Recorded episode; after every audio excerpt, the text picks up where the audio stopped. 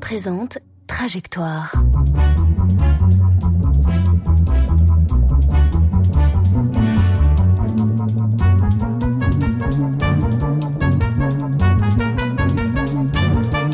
Trajectoire, le podcast de la culture mathématique.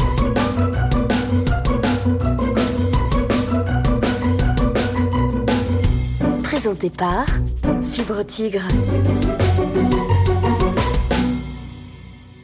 Si vous n'aimez pas ce qui dépasse, si vous avez peur de ces nombres étranges qui s'étendent sans fin après la virgule, nombres que les Grecs après appelaient arétos, asymétros ou même alogos, c'est-à-dire inexprimables, incommensurables, irrationnels, si au contraire vous vous sentez à l'aise avec un 2 bien rond, un 3,0, si vous vous sentez bien plus à l'aise avec un 22 sur 7 qu'avec un pi qui n'en finit pas, bienvenue dans Trajectoire, nous allons parler points rationnels et nombres rationnels, et aussi entiers tant qu'à faire, et bien entendu leurs enjeux dans la recherche mathématique.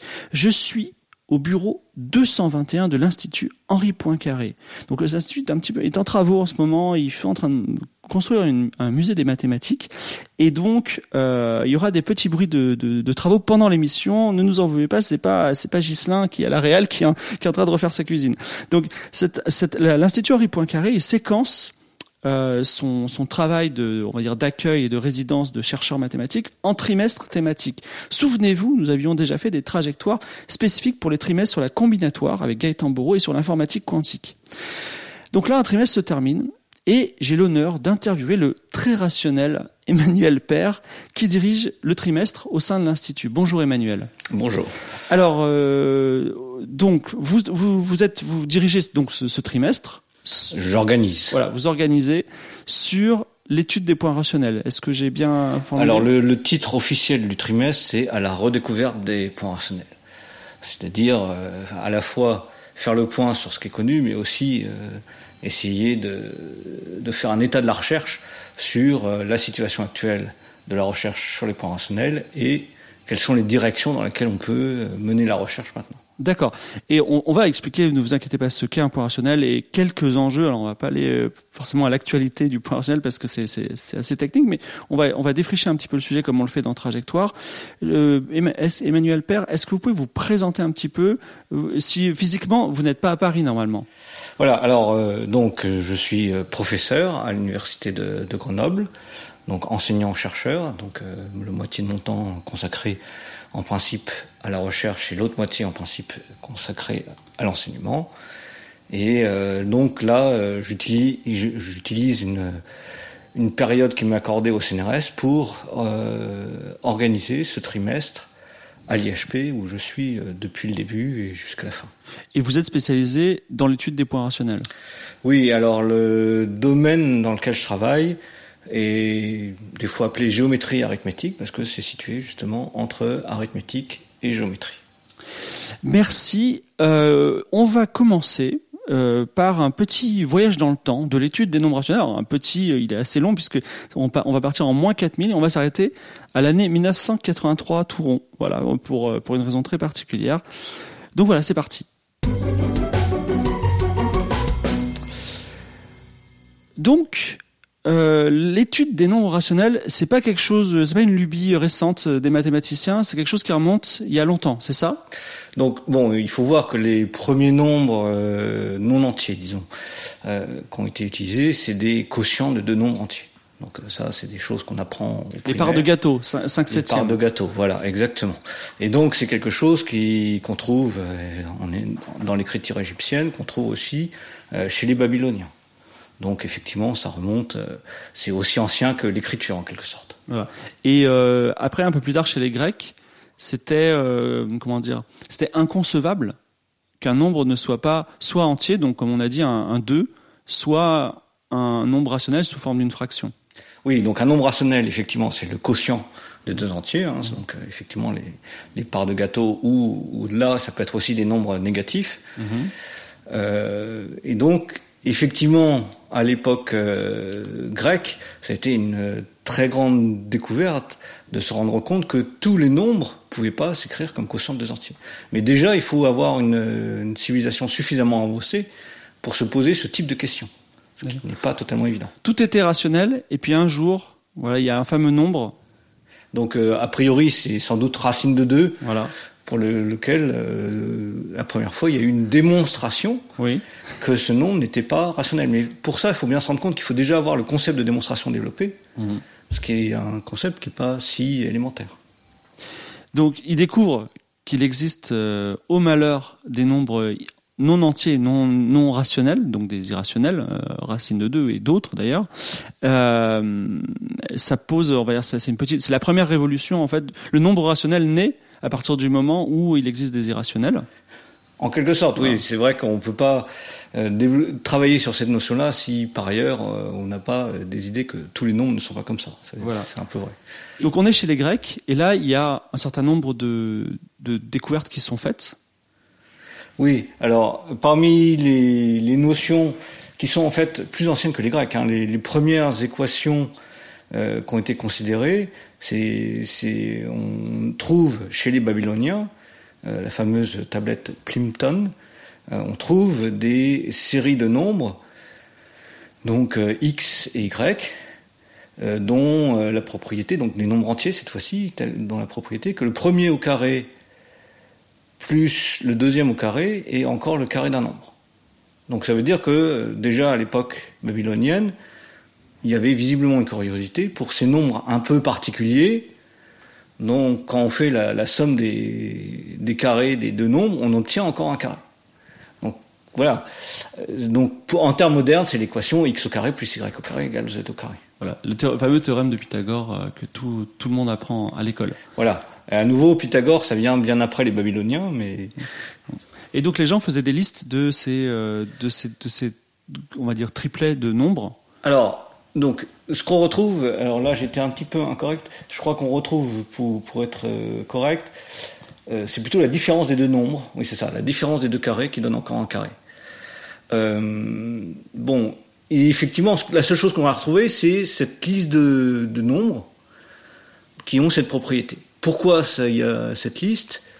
Quel était le contexte? Comme chez les Babyloniens, la seule chose qu'on retrouve, c'est des, des tablettes complè- complètement isolées, sans aucun contexte. Est-ce que c'était de la recherche mathématique ou euh, pour faire des charpentes Vous savez, parfois il faut une équerre pour faire la charpente. Voilà, on ne saura pas. Ça, c'est ouvert. Bon, il y a des historiens. euh, moi, je suis pas historien des, des mathématiques, mais il y a des historiens des mathématiques qui ont travaillé sur la question en utilisant d'autres tablettes qui ont fait des hypothèses sur pourquoi cette tablette avait été faite. Mais évidemment, euh, ça reste sujet à discussion, à controverse. Et euh, intervient un, autre, euh, on va dire, euh, scientifique de l'Antiquité, qui est Diophante. Oui, alors Diophante, ça vient nettement plus tard, mais effectivement, Diophante, et il a donné son nom aux équations qu'on considère, à savoir les équations diophantiennes, parce que Diophante est le premier à véritablement faire un traité sur le type d'équations qu'on regarde, c'est-à-dire des équations où euh, qu'il ne faut intervenir que somme et produit. Hein, donc euh, l'équation qu'on a regardée, là, x au carré plus y au carré égale z au carré, c'est x fois x plus y fois y égale z fois z. Donc ça fait intervenir que addition et multiplication. Et Diophante est le premier à regarder de manière systématique, à écrire un livre où sont étudiées de façon systématique ces équations-là. Par exemple, euh, x au cube euh, plus x au carré égale y au carré. Bon. Et il va euh, comme ça jusqu'à des équations où il y a des termes qui apparaissent à la puissance 8. Donc euh, c'est pour ça que maintenant on appelle ça équation diophantienne et que c'est devenu un champ d'étude euh, à part entière. La recherche ne s'est jamais vraiment interrompue. D'ailleurs, entre-temps, il y a eu une équation qui est célèbre, dont, qui, a fait sensation, dont tout le monde a entendu parler, même les gens qui ne s'intéressent pas aux mathématiques. C'est la fameuse énigme de Fermat, qui est euh, Oui, alors c'est assez intéressant le, le cheminement. Bon, bon, on simplifie un tout petit peu. Euh, donc, il se trouve que Diophante a été traduit en latin peu de temps euh, avant Fermat, et que Fermat avait une de ses traductions.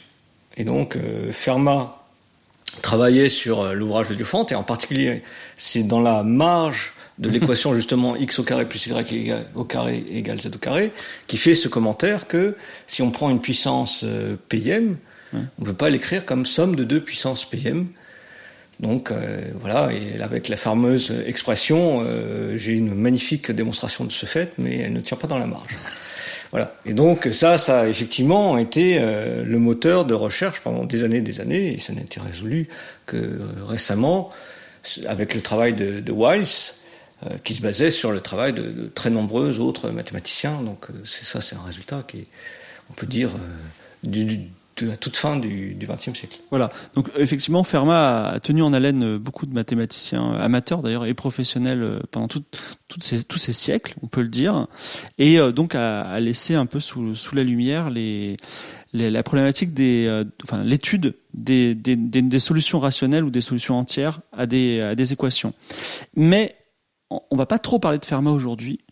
On va parler d'un autre théorème qui a été, euh, enfin, j'imagine conjecturé avant, mais qui a été démontré en 1983. Est-ce que vous pouvez m'en parler? Oui, donc le, théorème euh, qui, est très impressionnant et qui est quand même une des grandes réussites des mathématiques du XXe siècle, c'est le théorème de Faltings, qui dit que euh, peut déterminer à l'aide de deux invariants qui sont de nature purement géométrique, on peut dire avec ces deux invariants que le nombre de solutions rationnelles d'une équation va être fini. Alors, on va, on va, on va étudier ce théorème de Faltings très important euh, rapidement dans, une, dans la partie qui vient. Mais euh, déjà, juste les, euh, sur le point de vue événementiel, factuel, on va dire, c'était une bombe, c'était une, une explosion dans la recherche mathématique des points rationnels. Donc, ce résultat-là, bon, il était quand même, on peut dire, en quelque sorte attendu. C'est-à-dire que les gens l'avaient conjecturé auparavant. Mais c'est vrai que c'est uniquement le développement, l'explosion euh, des, des, mathématiques euh, du XXe siècle qui a permis que Faltings puisse euh, démontrer ce, ce résultat-là. D'accord. Donc le, le, théorème a été lui-même, euh, on va dire, un, une secousse sismique qui suit le gros tremblement de terre de, de, de, de développement général des mathématiques au début du XXe siècle, c'est ça? Ah, C'est-à-dire que c'est un peu un tout. C'est-à-dire qu'il y a eu vraiment un, un, un développement global et effectivement, c'est comme ça que différents résultats ont pu être obtenus. Euh, ces résultats étaient attendus, en quelque sorte. Donc en ce sens-là, ils ne sont pas une, immense surprise. Par contre, c'est uniquement le développement général de la théorie qui a permis de, de, de les atteindre, que ce soit le théorème de Faltings ou la résolution par Wiles euh, de, du théorème de, de, théorème de Fermat. voilà. Alors, avant de passer à cette deuxième partie, j'avais une dernière question à vous poser parce qu'on est allé un petit peu vite au début. En fait, on parle de nombres rationnels, donc de solutions rationnelles et de nombres rationnels et aussi de solutions entières et de nombres entiers. Mais le trimestre s'appelle point rationnel. Oui, alors, donc le lien entre nombre rationnel et point rationnel, c'est-à-dire que le point rationnel, c'est éventuellement avec plusieurs coordonnées. Donc c'est un point qui peut être dans le plan ou dans l'espace et qui va avoir des coordonnées C'est-à-dire que les coordonnées de points rationnels sont des nombres rationnels. Voilà, donc c'est le lien entre les deux. Alors un exemple typique, euh, tout à l'heure on a parlé des triplets euh, pythagoriciens, c'est-à-dire des, des, solutions entières à x2 plus y2 égale z au carré. Quand je dis x2, c'est x au carré. Hein. Voilà, x2 plus y2 égale z2.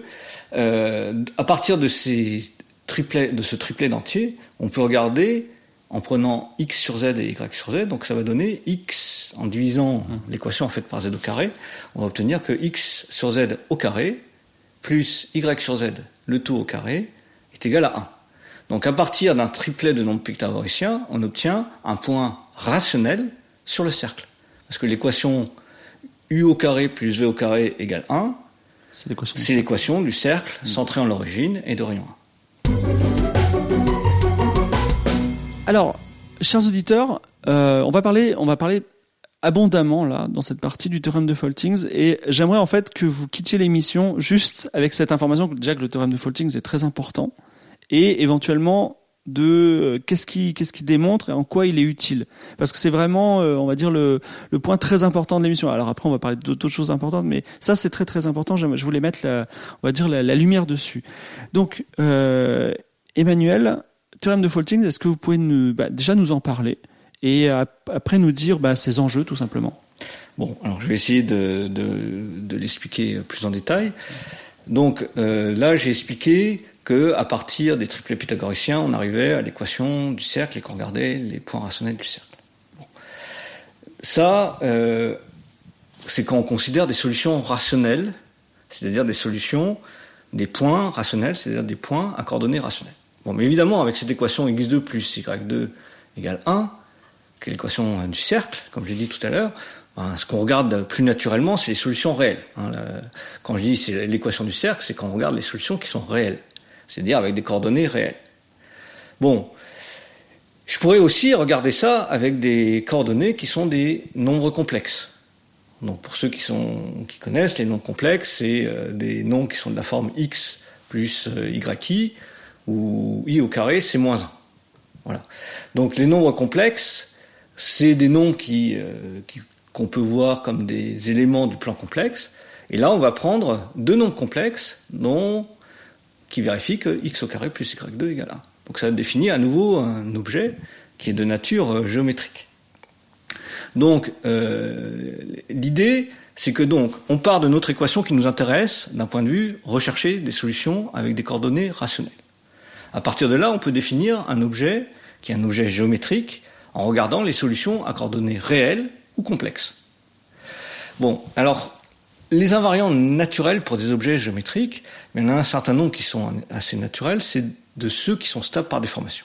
Donc je vais prendre un exemple. Au lieu de regarder euh, l'équation x2 plus y2 égale 1 et regarder ces solutions réelles de cette équation, on va regarder l'équation x2 plus y2 plus z2 égale 1. Donc avec trois coordonnées. Bon, et ça, c'est l'équation de la sphère. Donc la sphère, son triangle l'origine, et de rayon 1. Bon, donc ça, c'est un objet, bon, c'est une sphère, c'est comme un ballon, quoi. Et on voit bien qu'on peut euh, éventuellement euh, déformer, que ça ressemble plus à un œuf ou à des choses comme ça. Donc, euh, d'un point de vue déformation, la sphère ou l'œuf, ça va être la même chose. Bon, maintenant, on peut aussi regarder un truc qui ressemble à un pneu. Bon, le principe, c'est que je peux tordre mon pneu dans tous les sens, je vais pas réussir à en faire une sphère. il y a Intuitivement, c'est il y a un trou et je vais pas réussir à changer ça. Donc ça, d'un point de vue mathématique, pour démontrer que effectivement, quelle que soit la déformation que je fais à ma sphère, je vais pas réussir à faire un pneu, il faut que je fasse quelque chose. Donc la technique qui est utilisée en mathématiques pour ça, c'est d'introduire des invariants. Donc il y a une définition mathématique du nombre de trous qui s'appelle le genre. Alors je ne vais pas rentrer dans les détails euh, précis évidemment de cette définition, mais l'idée c'est qu'on définit cet invariant et on démontre qu'effectivement, si on déforme l'objet, eh bien ça c'est invariant par déformation. Et euh, cet invariant, il vaut 0 pour la sphère et il vaut 1 pour le pneu. Je, reformule un peu plus euh, bêtement, entre guillemets. On, on, prend un objet en trois dimensions autour de vous et une surface. Hein, voilà, vous essayez d'en faire une sphère, en le, comme, une, comme c'était de la pâte à modeler. Et s'il y a des trous à la fin, s'il n'y a, a, pas de trous, il est de genre 0. S'il y a un trou, il est de genre 1. En fait, il sera de genre du nombre de trous qui restent. Et euh, effectivement, le fameux exemple de, de, la tasse avec une anse, malheureusement, vous pouvez pas la transformer en sphère. Il restera toujours le trou de l'anse. Et donc la, la, tasse, elle est de genre 1, tandis que la, la, balle de tennis, elle est de, de, de genre 0. Voilà, voilà c'est ça. Donc ça, c'est un invariant des surfaces. Donc, alors évidemment, quand je dis des surfaces, ça veut dire qu'il y a un autre invariant dans cette histoire, qui est la dimension. Donc l'invariant de la dimension, ben, si on regarde le cercle, essentiellement, si je prends un petit bout du cercle, ça va être un, ça va ressembler à un segment, et je peux décrire un point du cercle simplement avec un paramètre réel. Donc il y a un seul paramètre. Par contre, si je veux décrire un point du plan, ou un point de la sphère, j'ai besoin de deux paramètres. Et donc là, on est en dimension 2. Bon, la notion de dimension réelle est assez simple et assez intuitive. Hmm. on est dans un espace de dimension 3. Bon, si on rajoute le temps, ça fait un espace de dimension 4. Bref. Voilà. Donc, le nombre de paramètres dont on a besoin pour décrire un point sur l'objet. Alors là, il faut faire un petit peu attention. Il y a une subtilité. C'est que là, je regarde des paramètres qui sont des nombres réels. Donc, pour décrire un point sur la sphère, j'ai besoin de deux paramètres réels. Si je veux décrire un point euh, de l'espace, je vais avoir besoin de trois paramètres réels qui sont les trois coordonnées, donc de dimension 3. Alors, le, jeu que je vais faire, qui est un petit peu subtil, maintenant, c'est, j'ai dit tout à l'heure que je m'intéressais aussi aux solutions qui ont des coordonnées complexes, mais si je regarde des solutions avec des nombres complexes, là, les paramètres naturels, c'est des nombres complexes. Donc là, je vais regarder combien de paramètres complexes il faut pour décrire un point de mon objet qui est défini à l'aide de nombres complexes. Bon, alors il se trouve que si je pars de l'équation, par exemple, x2 plus y2 égale 1, l'équation du cercle, que je regarde maintenant les solutions complexes de ça, ben, de même que pour décrire les solutions réelles, il suffit d'un paramètre réel, et c'est de dimension 1, le cercle est de dimension 1 de point de vue réel. Maintenant, si je regarde les solutions complexes, ça va être de dimension 1 d'un point de vue complexe. Donc ça va donner une courbe complexe. Mais maintenant, pour décrire le, truc qui, qui, est un peu étonnant la première fois qu'on le voit, c'est qu'un nombre complexe est décrit par deux nombres réels. Hein, c'est dit, c'est de la forme x plus y. Donc, si je regarde la dimension réelle de mon objet complexe, bah, ça va être deux fois la dimension complexe. D'accord? D'accord. Voilà. Donc si par exemple j'ai un objet de dimension 2 du point de vue complexe, il va être de dimension 4 du point de vue réel. Donc ça c'est une petite subtilité, c'est-à-dire que la dimension intuitive qu'on a en mathématiques, ben, c'est en tenant compte du type de paramètres qu'on utilise. D'accord. Donc là, ce qui se fait que quand je vais regarder quelque chose, donc je pars d'une équation. Maintenant, je reviens à mon problème initial. Je vais regarder les solutions rationnelles d'une équation. Donc je pars de mon équation, je regarde l'objet euh, réel correspondant et je m'intéresse au cas où cet objet est de dimension 1, c'est-à-dire une courbe. Hein, un, objet de dimension 1, on appelle ça aussi une courbe. Ok? Et maintenant, je vais regarder l'ensemble des solutions complexes ça va être encore de dimension 1 du point de vue complexe. Mais donc du point de vue réel, ça va être de dimension 2. tout à fait. Donc on va se retrouver avec une surface. Donc là, c'est pour ça que les, conditions que je vais avoir sur mon équation, c'est que ça définisse une courbe, mais que le genre de la surface que ça définit sur les nombres complexes soit supérieur ou égal à 2. Donc une courbe avec un genre supérieur ou égal à 2. D'accord. En fait, l'utilisation des nombres complexes modifie euh, la, dimension perçue de la. Permet de considérer mon objet qui, qui ressemble à une courbe si je regarde les solutions réelles, de le considérer en fait comme une surface et d'avoir cet invariant qui est associé aux surfaces et qu'on a discuté tout à l'heure, à savoir le genre. Mais on n'est pas encore dans le théorème de Foltix. Là, on est dans on y est presque. On est en train de donner. On y est presque parce que là, le point, c'est que voilà, si maintenant je me donne une équation et que ça définit une courbe qui est de genre supérieur ou égal à 2, alors le nombre de solutions rationnelles est fini. Oui, d'accord. Enfin, il faut dire la dimension. Enfin, il y a une condition sur la dimension. Oui, donc c'est une courbe. C'est pour ça que j'ai dit une ah courbe. donc c'est une courbe, c'est une dimension. D'accord, excusez-moi. je redis. Oui. Voilà, donc c'est une, une, équation qui signifie un objet qui est de dimension 1 du point, du point de vue solution réelle mmh. et qui, du point de vue complexe, a un genre supérieur ou égal à 2 à ce moment-là, le nombre de solutions rationnelles est fini. D'accord. Donc, oui. le lien avec euh, l'équation de Fermat, il n'est pas nul parce que l'équation de Fermat, donc je la reprends, c'est x à la puissance p plus y à la puissance p égale z à la puissance p. Mhm. Je fais comme pour tout à l'heure pour les triplets pythagoriciens, c'est-à-dire que je divise l'équation par z à la puissance p. Donc ça va me faire quotient x sur y, qui est un nombre rationnel, x sur y à la puissance p, plus euh, non, pardon, x sur z à la puissance p, plus y sur z à la puissance p, égale 1. Un peu comme le cercle tout à l'heure. Et là, on peut montrer que ce truc-là, pour p supérieur ou égal à 3, ça va vérifier les conditions du théorème de Faltings. Et donc, il y a un nombre de solutions. Donc déjà, ça nous dit que le nombre de solutions rationnelles est fini. D'accord. Et d'une façon. Donc c'était déjà un pas en direction de, de, de Fermat. Mais l'avantage du, résultat, par exemple, de Fatting, c'est que ça s'explique à bien d'autres cas. Voilà. C'est beaucoup plus général que simplement l'équation que Fermat avait considérée. C'est ce que j'allais dire d'une façon générale. On planche sur une équation qui nous résiste euh, vraiment durement, et une façon, on va dire, de l'approcher serait éventuellement de lui associer une, bah, une figure géométrique et d'appliquer le théorème de Faltings. Et donc, de, déjà, on ne sait pas quelle solution existe, mais on, peut savoir s'il y a zéro, une infinité de solutions. Alors ça, c'est une excellente remarque. Parce que il se trouve que justement, une des questions qui reste totalement ouverte, hmm. c'est un théorème de Faltings, entre, entre guillemets, effectif.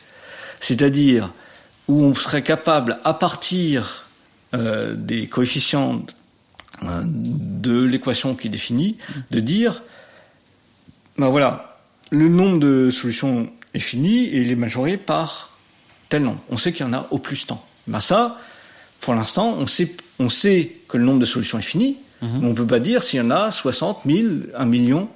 On ne peut pas, pour l'instant, avoir une majoration explicite du nombre de solutions et dire, euh, ben voilà, il suffit de regarder jusqu'à, par exemple, euh, euh, des, des, quotients d'entiers plus petits que 10 millions, on aura toutes les solutions. On n'a aucune, aucune borne, par exemple, sur la taille des solutions. Précisons qu'à chaque fois qu'on dit solution, évidemment, c'est des solutions rationnelles. Là, je regarde les solutions rationnelles. Bon, il faut savoir que si on s'intéresse aux solutions réelles, en quelque sorte, c'est beaucoup trop facile, entre guillemets. Parce que, en fait, pour les solutions réelles, on a, par exemple, des algorithmes qui permettent de dire euh, s'il existe une solution ou pas. Bon, alors, un exemple de, de solution, d'équation pardon euh, réelle euh, qui n'a pas de solution, c'est x2 plus euh, y2 plus 1 égale 0.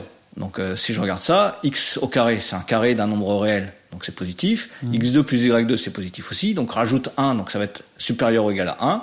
Donc ça ne peut pas être égal à 0. Donc là, j'ai une équation qui n'a pas de solution réelle. Mais il se trouve qu'il existe des algorithmes, ça on peut démontrer, c'est encore un résultat du, du siècle dernier. On peut démontrer qu'il existe un algorithme pour déterminer si ou pas il y a des solutions réelles.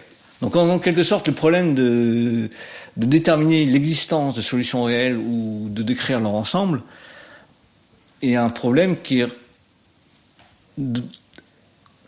je dirais pas résolu, mais au moins qui, dont on sait qu'on peut le résoudre. D'accord. Merci beaucoup pour cette, euh, cette introduction euh, au théorème de Faulting. Je, je vous laisse vous renseigner d'ailleurs sur, euh, sur ces enjeux et puis un peu sur, aussi sur son énoncé, sur sa technique précise. Mais effectivement, il est central, on va dire, dans, dans l'étude de nos points. on va faire une petite pause. Alors, comme vous savez, trajectoire, nous, gravissons une montagne. On, vient de passer un grand col avec le théorème de Faultings et on fait des petites pauses de temps en temps dans lesquelles on se pose des énigmes. Alors, j'ai on parle un peu de topologie. J'ai une petite énigme topologie. Alors c'est un classique. Comme j'ai un expert autour de la table, je vais demander de ne pas résoudre l'énigme. Mais, par contre, euh, vous pouvez euh, réagir si vous voulez. Donc une petite énigme de topologie amusante. Donc euh, ici à l'IHP, il y a à la bibliothèque que vous pouvez librement. Donc une bibliothèque mathématique. Hein, donc n'allez pas là-bas pour consulter des bandes dessinées, mais c'est plutôt des livres de maths.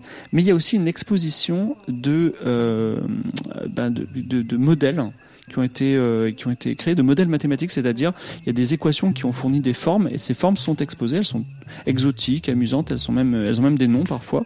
Donc pour y aller et donc là on a on a un cambrioleur qui est également euh, topologue qui est allé euh, qui est allé voler ces modèles et il a été pris sur le fait, donc on l'a menotté. Alors il y a un truc qu'il faut pas faire dans la vie, c'est menotter des topologues parce qu'ils adorent euh, s'en sortir. Et on lui a mis les, on lui a mis les menottes. Il a les mains dans le dos. Il a un plan c'est que en fait, il a un pantalon noir et un t-shirt noir, mais quand il les retourne, en fait, c'est un uniforme de policier. Donc il peut, il peut, il peut, s'il arrive à enlever son t-shirt avec ses mains dans le dos, et le remettre à l'envers, et enlever son pantalon et le remettre à l'envers, s'enfuir. Voilà. Donc la première question, c'est si j'ai les mains dans le dos, est-ce que je peux Les mains menottées dans le, mains dans le dos et menottées, bien entendu. Alors, c'est des menottes euh, pas hermétiques. Hein. Il y a un petit, il un ou deux millimètres entre euh, mon poignet et la menotte. Est-ce que je peux enlever mon t-shirt et le remettre à l'envers? C'est la première question. La deuxième question, c'est si j'ai un pantalon, alors là encore c'est un pantalon comme mon t-shirt très élastique, un pantalon de jogging, mais alors c'est un pantalon un peu spécial, c'est que il est, euh, les chevilles sont coincées aux chevilles, mais en, en gardant mais en gardant toujours mon, non non excusez-moi, je vais, je, je, vais le formuler d'une autre façon. Je, je, suis un peu, je suis un peu pudique, donc toujours en gardant mon pantalon plus ou moins sur moi, est-ce que je peux retourner mon pantalon, voilà, toujours en ayant au moins un petit bout de pantalon euh, sur mon corps. Est-ce que je peux retourner le pantalon à l'envers? Voilà. Et Question subsidiaire, si ça vous intéresse, qui est ouverte, j'ai pas recherché. Est-ce qu'il y a une façon de me menoter? Pour que j'arrive pas à, retourner mes vêtements. Voilà. Donc c'est, je vous laisse avec ces petites énigmes de menottage et, de t-shirt. Est-ce que vous avez une petite remarque, non? Non. Simplement que d'un point de vue de pure topologie, de toute façon, les menottes euh, ne sont pas euh, véritablement un problème sérieux parce que je peux les déformer, les agrandir et donc les retirer. Mais bon, ça c'est un détail. voilà. Merci, merci beaucoup. Et on va, on va, on va continuer avec les points rationnels. Donc, mais euh, Faulting, c'est assez récent parce que moi j'étais né déjà, c'était en 1983, donc Star Wars était sorti, vous imaginez, il n'y avait pas encore Retour à le futur, voilà, si on voulait citer le théorème de Faulting. Et euh, quelques années plus tard, il y a eu euh, le fameux théorème de Fermat qui a été démontré et, qui, a fait, sensation. Mais on va parler un petit peu d'actualité. L'étude des points rationnels aujourd'hui, enfin on dire entre 2000 et 2019. Qu'est-ce qu'on fait? Elle consiste en quoi cette étude? Alors, bon, déjà, il y a toujours des problèmes anciens qui, restent ouverts. Donc, euh, en particulier, j'ai parlé des aspects effectifs dans le théorème de Faltings. Donc, ça, ça fait partie des questions qui restent ouvertes. Une autre euh, question qu'on peut évoquer aussi, qui est une, question euh, très active actuellement, c'est bon, donc là, le théorème de Faltings, ça vaut pour les courbes de genre supérieur ou égal à 2. Mais évidemment, on peut regarder aussi les, courbes de genre égal à 1. Donc, c'est le que j'avais décrit tout à l'heure comme étant euh, ressemblant à un pneu. Bon, alors pour les courbes de genre égale à 1, il se trouve qu'il y a une structure tout à fait particulière sur ces courbes qui fait que, à partir d'un nombre fini de points sur la courbe, alors eh, la première chose que j'aurais dû dire, c'est que pour les courbes de, genre égal à 1, le nombre de solutions à coordonnées rationnelles peut être fini ou infini. Il peut y avoir une infinité de points rationnels contrairement à ce qui se passe pour le, domaine de validité du théorème de Faltings. Voilà. Mais même si ce nombre de solutions est fini, leur structure tout à fait particulière fait qu'on peut produire l'ensemble des solutions rationnelles à partir d'un nombre fini d'entre elles. C'est-à-dire qu'en fait, on a un procédé de construction qui est totalement géométrique, avec simplement l'intersection avec des droites, qui, à partir d'un nombre fini de solutions, permet de les construire toutes de façon itérative. Bon, alors la question qui est naturelle de ce point de vue-là, c'est bah, de combien de points j'ai besoin pour construire tous les points de ces courbes de genre 1. Et donc une question qui est actuellement ouverte, c'est est-ce qu'on peut trouver un nombre qui permet de majorer de façon uniforme le nombre de points dont j'ai besoin pour construire tous les autres? Ou est-ce qu'au contraire, on peut trouver, en prenant des équations de plus en plus compliquées, eh bien, des courbes de genre 1 pour lesquelles il faut encore plus de points pour réussir à les produire tous. Voilà. Est-ce que le nombre de points nécessaires pour construire tous les autres est-il borné ou pas? Voilà. Donc ça, évidemment, ça devient des questions un peu plus subtiles, mais c'est des questions qui sont actuellement totalement ouvertes. Alors cette question en particulier que vous venez de me dire, est-ce qu'elle a un nom euh, donc euh, en fait, euh, d'un point de vue euh, mathématique, la structure particulière qui existe sur les courbes, les solutions rationnelles, les courbes de, les points rationnels pardon des courbes de, de genre 1, c'est une structure de groupe. donc ce que j'ai dit, c'est qu'en ça se réduit à dire que le alors c'est un groupe qui est en fait abélien, commutatif en termes techniques. Et ce que j'ai dit, c'est qu'en termes techniques, on dit qu'il s'est engendré par un nombre fini de points. Donc la question, en termes euh, plus élaborés, c'est est-ce que le rang des courbes elliptiques, alors courbe elliptique c'est un synonyme de courbe de genre 1, donc à peu de choses près, donc est-ce que le rang des courbes elliptiques est borné ou pas? Est-ce que le rang des courbes électriques est borné ou pas? Donc, euh, je vous laisse répondre à cette question. Et également. Oui, si, vous, si vous avez une réponse à la question, je pense qu'il y a. Euh, je serais très intéressé. Il y a aussi beaucoup de collègues qui le seraient. voilà, mais euh, développer. Hein. Euh, également, vous, quand on a, on a échangé un petit peu pour préparer l'émission, vous m'avez dit quelque chose que les gens, enfin, quand je parle aux chercheurs, on me dit souvent, voilà, je travaille, je cherche des solutions, on a ce problème-là. Mais vous m'avez dit, moi, on cherche aussi à avoir une meilleure compréhension globale de l'étude des points rationnels. C'est-à-dire, c'est c'est quelque chose un peu, euh, enfin, qui est pas qui est pas forcément précis, c'est ça? Donc, ce qui, ce qui se passe, c'est qu'une équation comme celle de Fermat, en elle-même, euh, on peut se dire, mais pourquoi euh, il y a des gens qui passent euh, leur vie entière, enfin j'exagère un petit peu, à travailler sur ce genre de choses, ou pourquoi on utilise l'argent du contribuable mm. pour payer des gens qui vont regarder euh, simplement cette équation? Donc le, point qui est crucial, c'est qu'il faut voir ce type de problème plutôt comme, pour utiliser un terme anglais, le benchmark, c'est-à-dire voilà une pierre de touche pour déterminer jusqu'où on est allé, quels sont nos progrès, qu'est-ce qui, est-ce qu'on a réussi à franchir des étapes Et aussi, ça sert de, en quelque sorte de, d'objet à atteindre pour développer la théorie. Donc, ce qu'il faut voir, par exemple, pour le, théorème de, de Wall, c'est que ça utilise mais, euh, une quantité phénoménale de travaux antérieurs et de, de, qui ont eu des, des tas d'applications par ailleurs. Donc, en soi, c'est juste, j'exagère un petit peu, mais c'est juste une équation parmi d'autres. Mais en réalité, quand on regarde tout ce que ça a permis de développer, ça a été extrêmement fructueux. Et les outils qui ont été développés pour attaquer ce type de problème, en fait, sont utilisés à de très nombreux endroits en, mathématiques et euh, sont utilisés éventuellement même par des gens qui ne réalisent pas du tout que, euh, initialement, une des motivations, c'était l'équation de Fermat. D'accord. Alors, en fait, tout à l'heure, vous avez dit, euh, euh, Faltings, par exemple, euh, jette un pont entre une représentation géométrique et un problème, on va dire, d'algèbre. On peut dire ça D'arithmétique. Oui, d'arithmétique, excusez-moi. Et enfin, ce lien, il est, con, il est concret, enfin, il est, il est démontré, donc il est irréfutable. Vous le constatez, mais on ne le comprend pas forcément. C'est-à-dire, on n'a pas, on n'a pas la, la, réponse de tiens, il y a un pont, il existe, mais on ne sait pas euh, pourquoi il est là vraiment. C'est ça? Donc là, bon, évidemment, il y a toujours la difficulté de dire qu'est-ce que ça veut dire comprendre. Hmm. Donc, comprendre, d'un certain point de vue, c'est avoir une démonstration qui, qui prouve le fait. C'est une première chose. Mais quelque part, le résultat, quand on regarde le résultat lui-même, ça reste un petit peu mystérieux que quelque chose qui est a priori très rigide, comme, des, nombres rationnels et une solution d'une équation euh, polynomiale comme celle, toutes celles qu'on a considérées euh, euh, pour l'instant, et quelque chose qui va être des invariants par déformation, -hmm. C'est-à-dire de, de, nature vraiment géométrique et quelque chose qu'on peut déformer, c'est surprenant. C'est quelque chose qui, reste mystérieux et en un sens euh, fascinant. Bon, euh, après, euh, on a des, analogies. En, mathématiques, on travaille beaucoup avec des analogies entre des domaines très différents et où finalement il y a des phénomènes semblables.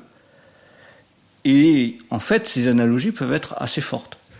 Bon, euh, il y a par exemple, euh, bon, je vais pas rentrer là-dedans, mais sur le, le, la généralisation du théorème de Faltings en dimension supérieure, parce qu'évidemment, on s'est intéressé à ce qui s'est passé en dimension plus grande que, que 1. Mm. Euh, les généralisations, c'est les conjectures de langue, et il se trouve que justement, ce qui est assez fascinant pour les conjectures de langue, c'est que d'un côté, c'est étudier l'ensemble des solutions, des points rationnels euh, dans euh, quelque chose qui est de dimension 2, 3 ou plus, et dire que ben, quand on regarde les solutions rationnelles, ça ne va pas tout remplir. C'est-à-dire que quand on regarde par exemple les, solutions rationnelles dans un certain type de surface, au lieu de remplir la surface, ben, toutes les solutions rationnelles vont être contenues dans, dans une courbe qui est dans la surface. Donc c'est ça l'analogie en dimension supérieure de dire le nombre de solutions rationnelles, de points rationnels est fini. C'est qu'en en fait, ça ne va pas remplir la surface.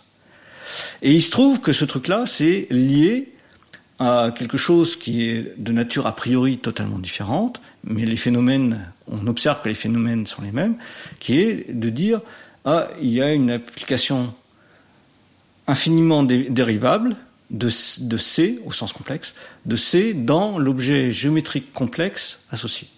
Donc déjà, on a, même si on n'est pas capable actuellement de démontrer les conjectures de langue, on a déjà une explication du fait que ce qui se passe pour les solutions les points rationnels, va être lié à quelque chose qui est en fait de l'analyse, et qui là encore, a priori, on se dit, ah, c'est mystérieux, mais il se trouve qu'il y, a vraiment des analogies très fortes. En fait, c'est la première fois euh, en fait, que je, constate que vous faites un métier qui est un peu comme un biologiste qui regarde des insectes avoir un certain comportement et qui dit tiens c'est étrange on va essayer de comprendre pourquoi et euh, parce que pour les mathématiques j'avais je pense que cette approche est, est, arrive beaucoup plus souvent qu'on pourrait le croire, mais en fait, ça, c'est la première fois que voilà que, que quelqu'un m'en l'explique. Oui, alors c'est vrai que d'un certain point de vue, alors on n'est pas une, on n'est pas une, une science expérimentale, mm. d'accord? Mais néanmoins, c'est vrai que quand on travaille en recherche, bon, ben, on a besoin de, de, de, savoir dans quelle direction euh, aller chercher, et ça, eh ben, on teste sur des exemples. Donc notre, nos expériences, en quelque sorte, c'est tester sur des exemples, constater des phénomènes, et, si on constate un certain nombre de phénomènes et qu'on voit que c'est suffisamment général, à ce moment-là, essayer de démontrer les choses. Donc il y, a une, il y a vraiment une, une étape qui est très proche de l'expérimentation scientifique. C'est-à-dire, on essaye sur des exemples de voir qu'est-ce que ça donne, et ensuite, on fait une conjecture. Alors, conjecture au sens fort, hein, c'est-à-dire conjecture, pour nous, c'est vraiment quelque chose dont on est absolument sûr que c'est vrai, mais qu'on ne sait pas démontrer. C'est pour ça que c'est c'est c'est vrai que conjecture c'est utilisé éventuellement dans d'autres sens, euh, notamment en enseignement des mathématiques, mais là c'est vraiment en un sens euh, assez fort. Bon, ce qui n'empêche pas que de temps en temps on trouve des contre-exemples à des conjectures. Hmm. Mais voilà, euh, pour un mathématicien, que quelqu'un trouve un contre-exemple à sa conjecture, c'est quand même embêtant. Dans cette dernière partie, déjà j'ai une première remarque euh, qui est un peu. Euh, alors à la fois on va essayer de, voir des ponts avec, on va dire le, monde qui n'est pas mathématique, et après on va on va replonger dans le monde mathématique. Moi la première chose, sans avoir travaillé les points rationnels et sans vous avoir rencontré, la première chose que je me suis dit, je me suis dit c'est marrant, les gens s'intéressent aux points rationnels parce que certainement l'ingénierie doit leur demander des solutions entières. Ça doit être plus simple pour eux, pour l'informatique. Donc, est-ce que euh, les points rationnels, ils ont une application dans l'industrie, euh, dans le monde informatique, dans le monde de l'ingénierie, qui fait que finalement cette, cette étude est motivée? Alors, euh, bon, il y, y, a deux questions différentes. Il y a la question pourquoi on paye des mathématiciens à faire ce genre de choses? Qui peut être une question euh, pertinente. Nous, trajectoire, on est d'accord pour donner l'argent à des mathématiciens, mais je comprends la, la question. Voilà. Non, mais ça peut être une question, c'est une question qui est légitime. Et il y a une, autre question qui est un peu différente, c'est pourquoi un mathématicien fait, fait ce qu'il fait, qui peut être des motivations personnelles. Alors c'est clair que moi, euh, si je travaille dans ce domaine-là, c'est pas parce que je suis particulièrement intéressé aux applications euh, des questions que je me pose et que j'essaye de résoudre. Euh, mon guide, c'est plutôt euh, la beauté des problèmes que je regarde et des critères euh, essentiellement esthétiques. Bon, mais il se trouve que voilà, les objets, comme je l'ai dit, on, développe des objets, des outils mathématiques, et il se trouve que ces outils mathématiques ont beaucoup d'applications. Donc, typiquement, dans les équations avec des points rationnels ou des points entiers, parce que les deux sont très liés en fait, hein, solution rationnelle, solution entière, c'est extrêmement lié. Il se trouve que l'étude des solutions entières d'équations ont eu énormément d'applications. Donc actuellement, euh, on n'a pas évoqué euh, la question des noms premiers, mais c'est on est en train de regarder des problèmes sur les entiers avec des produits. Comme je l'ai dit, les équations, ça fait intervenir des produits. Donc il se trouve que eh les noms premiers ont un très grand rôle. Et aussi les calculs modulo ces noms premiers, c'est-à-dire qu'on regarde les restes de la division euclidienne par un nombre premier. Et ça, ça joue un, très grand rôle et euh, ça revient là par exemple pendant le trimestre, euh, pratiquement il y a eu très très peu d'exposés où euh, les nombres premiers ou leur génération n'intervenaient pas. Bon, il se trouve que voilà tous les objets, tous les outils qui ont été développés pour travailler avec les nombres premiers, avec etc. C'est des choses qui ont des applications en cryptologie. Ce qui ne veut pas dire que les gens qui sont venus au trimestre là travaillent en cryptologie quand je dis cryptologie, c'est euh, tout ce qui est lié à la cryptographie, c'est-à-dire euh, euh, sécurité des informations. C'est aussi utilisé en code correcteur d'erreur, c'est-à-dire voilà, vous écoutez un CD, le CD a été légèrement, il faut qu'il soit légèrement rayé. Ben, la lecture est quand même relativement lisse. on entend quand même la musique.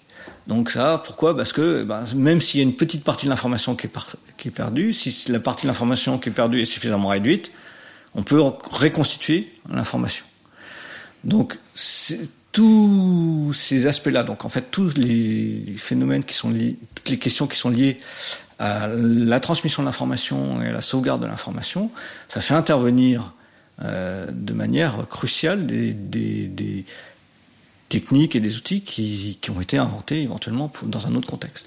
D'accord. Mais vous, vous m'avez dit, alors même si ça existe et que finalement ça vous intéresse, vous menez une recherche qui est esthétique.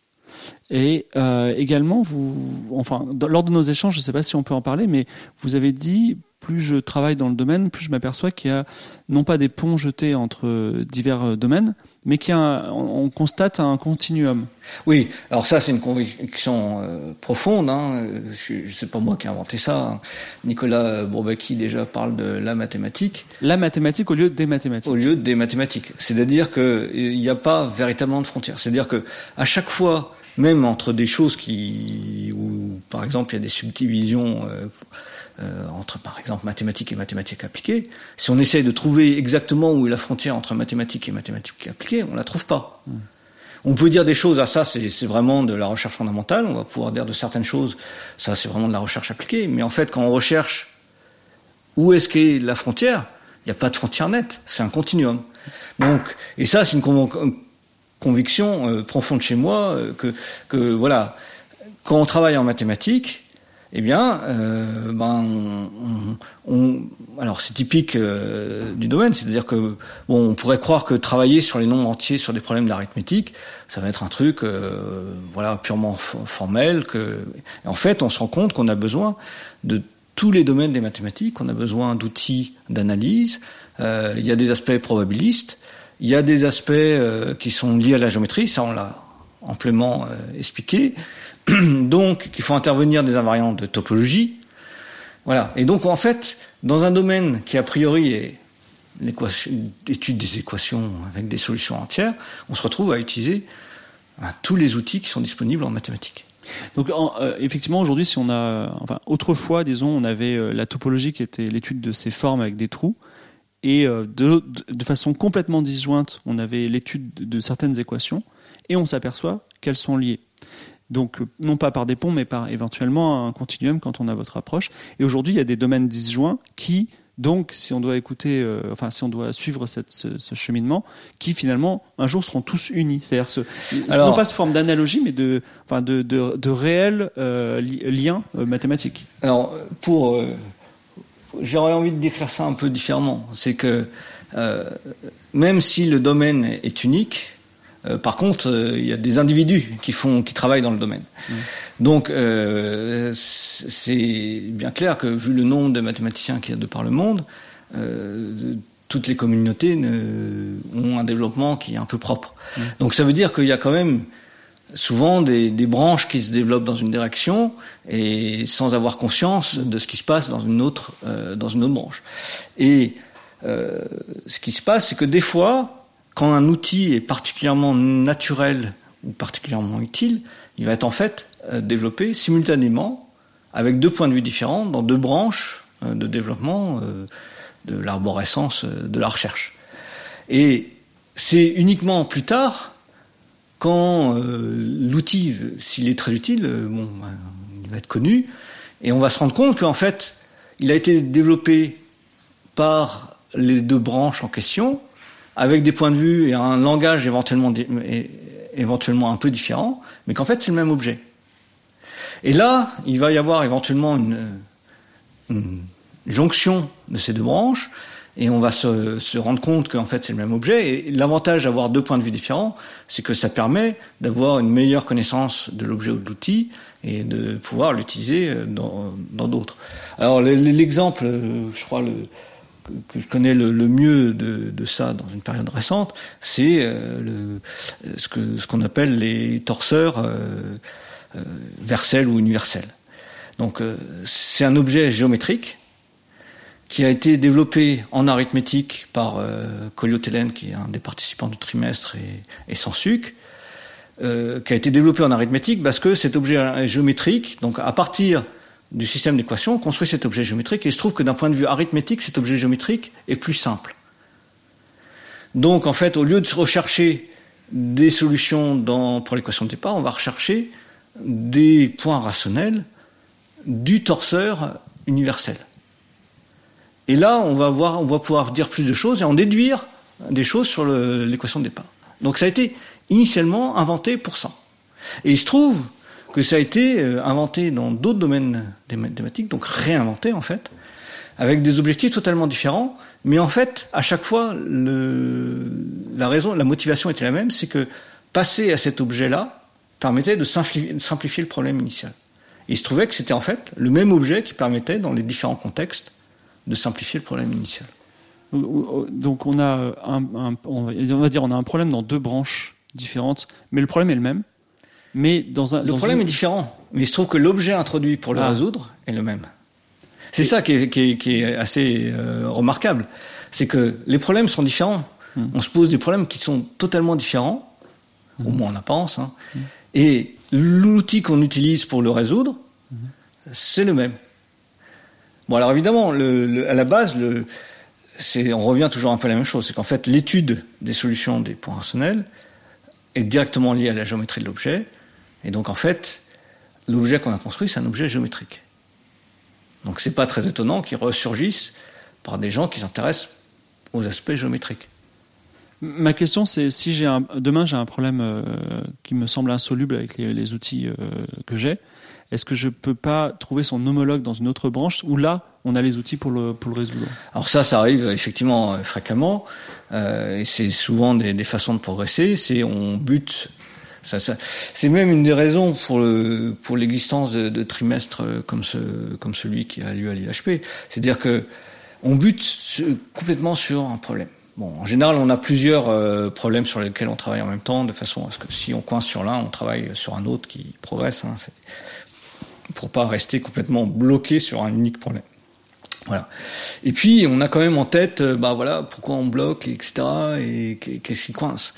Et puis on vient à un trimestre où on va assister à une conférence, puis on assiste à des exposés éventuellement qui sont pas le, pile de domaine sur lequel on est en train de travailler.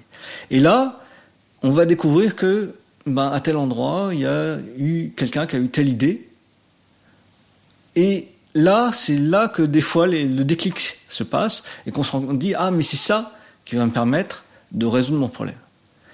Et là, souvent, ces choses-là, ça peut aussi bien être dans une conférence spécialisée qu'au contraire dans une conférence avec un, spectre très large, parce que justement, éventuellement, l'outil qui va permettre de, progresser, c'est quelque chose d'un domaine qui a priori n'a rien à voir. Alors là, il y a quand même l'avantage, c'est que les mathématiques, mmh. Euh, reste en fait exprimé dans un langage qui, reste commun. La base est commune. Donc euh, entre mathématiciens, euh, c'est pas toujours facile, mais on a quand même une base de langage commune. Merci beaucoup Emmanuel Père pour toutes ces, toutes ces informations et ces perspectives sur, bah, sur l'étude des points rationnels et même les mathématiques ou la mathématique en général. Alors, si je veux en savoir plus sur les points rationnels, est-ce que et, euh, on va dire je suis pas forcément euh, quelqu'un sans culture dans mathématiques, quelqu'un de nos auditeurs. Euh, est-ce que vous avez des, ouvrages à conseiller ou des ou des auteurs même? Alors bon, c'est quelque chose qu'on trouve assez bien sur Internet. Il y a quand même beaucoup d'informations sur sur le réseau, sur des tas de, questions particulières, parce que essentiellement les questions sont assez faciles à exprimer. Donc en fait, euh, sur Internet, on trouve assez facilement. Donc euh, je tape point rationnel sur Internet. Oui, ou la version anglaise pour, pour avoir plus de résultats éventuellement, mais voilà. Mais en tout cas, euh, là vous allez avoir euh, beaucoup d'exemples et beaucoup de, de choses. Et euh, vous, on peut vous rencontrer à Grenoble, c'est ça? Alors c'est pareil. si vous cherchez mon nom sur internet, assez facilement vous trouverez ma page et à partir de là, vous aurez des informations de contact. Très bien. Merci beaucoup Emmanuel Père. Alors cet, cet épisode a été enregistré à l'Institut Henri Poincaré, un peu pour clôturer le trimestre sur qui, au moment où vous écouterez ce, ce, cet épisode, est terminé malheureusement parce que on est en juillet et vous êtes probablement en octobre en train de nous écouter. Bon, parce qu'en fait, on a, on a, on a beaucoup de trajectoires en avance, donc euh, on, les, on les publie au fur et à mesure. Euh, vous pouvez retrouver notre émission sur Twitter, sur trajectoire avec un S pod euh, trajectoirepod ou sur euh, notre forum, le forum sur lequel sera publié l'énigme si toutefois vous voulez proposer euh, vos questions et aussi vos designs de t-shirts euh, topologiques. Donc ce sera, c'est le forum, c'est forum.dequalité.com. Merci beaucoup.